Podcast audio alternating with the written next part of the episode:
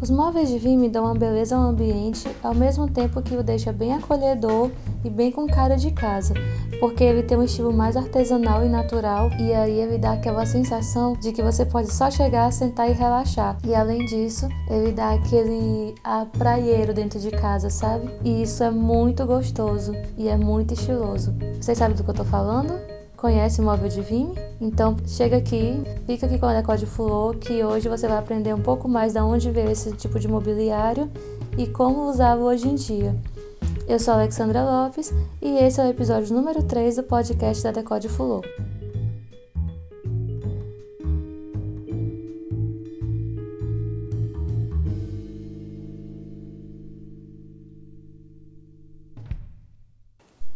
Mas afinal, o que é o Vime? O Vime é o termo usado para definir o tecer com fibras naturais, que é geralmente o vime, a ráfia, a cana, o salgueiro e algumas outras fibras vegetais. Sabe aquela cadeirinha de balanço da sua avó, que é feita de madeira toda entrançadinha? Ou então aquele conjuntinho de cadeiras que o pessoal usa muito nas varandas, que é todo entrançadinho? Então, aquele é o mobiliário de vime, que a gente chama. E o vime é uma técnica considerada sustentável, principalmente os móveis feitos com ratã, que eles são de uma, é, uma classificação para as fibras naturais e também é o nome de uma dessas fibras, no caso do ratã. O motivo disso é porque o seu crescimento é rápido e sua retirada da natureza é até mesmo benéfica para o desenvolvimento das florestas. Isso porque depois que eles crescem muito, a palmeira de onde o ratão é extraído sufoca as outras árvores, porque é um tipo de trepadeira. E aí sabemos que atualmente as técnicas sustentáveis são de suma importância para que a gente garanta um futuro melhor para nossa, as nossas futuras gerações também. E o Vime, ele começou com a técnica de tecelagem lá no, no, no Egito Antigo, que era geralmente como eram feitos os cestos antigamente. E eles eram geralmente feitos por indígenas. E logo depois ele começou a se confeccionar os primeiros objetos, além dos cestos, né? no caso, o primeiro mobiliário. Daí surgiu os banquinhos, vieram aquelas cadeiras que os faraós sentavam, que geralmente eram, eram bem usadas justamente pelos faraós. Por exemplo, o faraó Tutankhamon, ele foi enterrado com vários objetos e móveis feitos de vime, porque geralmente naquela época, não sei se vocês sabem, mas os faraós eram enterrados com os seus pertences, porque os egípcios acreditavam que a vida continuava depois da morte, mas em um outro lugar. E aí o que acontecia é que eles botavam esses objetos para como como se eles fossem levados juntamente com o faraó para esse outro lugar que eles iam. E aí também esse é o motivo pelo qual os corpos eram mumificados, porque eles queriam preservar o corpo para poder ele ter uma nova vida como se deve. E aí logo depois essa técnica começou a inspirar os, os antigos romanos, que também adotaram e disseminaram a produção dos objetos imóveis de vime pelo Império Romano inteiro. No século XVII, já os objetos de vinho já eram bem parecidos com o que a gente tem hoje, e eles eram usados principalmente para coisas relacionadas a bebês, tipo berço, tipo cadeira de enfermagem, por ser uma, uma opção barata e confortável. E aí tinha aquelas cadeiras de encosto alto para idosos, para doentes, né, os enfermos no caso, e para porteiros. Ele era bem apreciado justamente por essa questão de ele ser uma alternativa barata e ao mesmo tempo ser higiênica, uma opção melhor do que o estofado para esses momentos. Já nos séculos seguintes, os asiáticos começaram a trazer o vime para o ocidente por conta da ascensão do comércio exterior.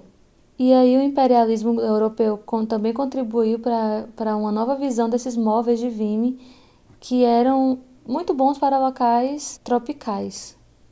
Já na era vitoriana, que foi lá pelo século XIX, aprovaram bastante os móveis feitos com vime pela questão da flexibilidade, que faziam um match perfeito com o gosto da época, que era bem bagunçado e bem turbulento, porque havia muito conflito entre o estilo gótico e o clássico. Logo, esse tipo de mobiliário se espalhou pela Inglaterra, né, por conta disso. Já na metade do século XIX, o Vime começou a chegar nos Estados Unidos, que foi rapidamente industrializado e produzido em massa. E nessa época, o estilo vitoriano foi substituído pelos estilos que era da era Arts and Crafts, que foi um movimento artístico da época na, né, nos Estados Unidos. E aí no modernismo veio a designer Lily Ranch, que criou um modelo icônico da cadeira feita de Vimy, que é a cadeira MR20. Ela foi criada especialmente para o Mies van der Rohe, que é, se é vocês se lembram dos outros episódios, ele é o pai do minimalismo. E aí ele, se vocês não, não sabem um pouco sobre minimalismo, vocês fiquem ligados nos próximos episódios que eu vou explicar direitinho sobre quem foi o Mies van der Rohe e a ligação dele com o minimalismo. Fica ligado. Os modernistas eles se interessaram muito pelo vinho porque era um material simples e era higiênico. E aí os americanos criaram o vinho sintético, que ele é mais resistente ao clima e tem uma maior durabilidade por conta disso. E atualmente, os móveis de Vime perderam bastante aquele aspecto do século XIX da era vitoriana e eles são usados em vários ambientes, tanto interior como exterior, porque ele tem esse estilo mais versátil. Se você acha que ele só combina com casa de praia, hum, hum, hum, pode esquecer, viu? Pode começar a repensar sua vida aí, porque os móveis de Vime eles têm ganhado cada vez mais espaço nas áreas urbanas e principalmente por conta do aspecto rústico deles e ao mesmo tempo por ele ser muito prático e por ser higiênico também. Porque ele traz uma sensação de interior para as grandes cidades, né, que é essa, esse turbulento que a gente vive hoje em dia, nesse meio urbano caótico. E aí a gente vê, a gente tem essa, essa vontade de transformar o nosso cantinho urbano no canto que a gente possa relaxar. E geralmente é, essa coisa do relaxamento é atrelada ao campo, né? Então, os móveis de Vime eles ajudam bastante nesse ponto. E aí hoje em dia é bem comum a gente conseguir ver os móveis de Vime em lojas de móveis convencionais, né? Esses móveis, essas casas de móveis que tem perto de casa, essas lojas de, é, de móveis comuns, por conta dessa, dessa popularização e dessa dessa migração do estilo para um estilo mais urbano também. Então, para você que gosta de uma coisa mais sustentável e procura ser sustentável no seu dia a dia, o mobiliário de Vime é uma excelente alternativa para se usar em casa e além de ser muito bonitas, serem decorativas e serem muito funcionais, leves, né? Enfim, só vantagens. E eles ainda refletem muito na, na sua vida, né? Se você adota um estilo mais sustentável, eles refletem isso na sua casa. Fora que ele ainda ajuda o meio ambiente, né? Porque uma vez que ajuda a crescer, florestas a crescerem de forma mais saudável, fora que ele ajuda bastante o meio ambiente, né? Já que eles ajudam a, a floresta a crescer mais saudável. Essa extração da, devido à natureza favorece o crescimento das florestas. Além disso, a retirada devido à natureza pode ser recuperada em muito pouco tempo. E ainda ajuda, né, ainda evita a contribuição com o desmatamento, uma vez que a gente está usando é um material que ele é, ele é renovável e a gente já economiza na madeira e das nossas florestas, né? E aí vem aquelas diquinhas básicas, né, para você usar no seu dia a dia e melhorar a sua casinha e seu cantinho, porque aqui a gente trabalha com dicas, né? A dica número um é para Caso você queira usá-los na área externa, é bom ter um certo cuidado de deixar eles em local coberto, porque as fibras naturais e as sintéticas elas são meio sensíveis ao sol e à chuva. Então, por exemplo, é, essa, esse choque ele pode ressecar as fibras da, do, dessa, do seu móvel de vime. Então é bom ter esse cuidado para garantir que ele dure mais e que ele fique bem melhor conservado, né? Tem aquele aspecto bonito que ele deve ter por mais tempo.